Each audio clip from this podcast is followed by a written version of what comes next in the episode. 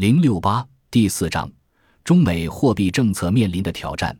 中国企业杠杆率问题。提要：一、杠杆率过高和不断上升将加大金融风险。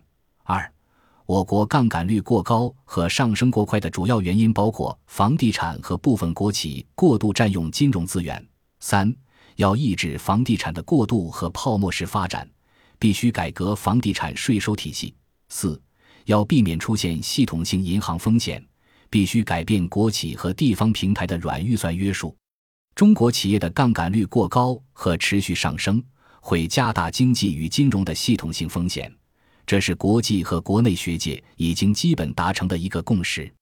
我认为，我国最近十几年杠杆率上升很快的主要原因有两个：一是房地产占经济的总量扩张太快，房价也上涨过快。二是部分国有企业，包括地方融资平台，由于软预算约束，占用了大量资金。以下两节谈支持这个观点的几个证据和理由，此后几个小节讨论降杠杆的政策选项。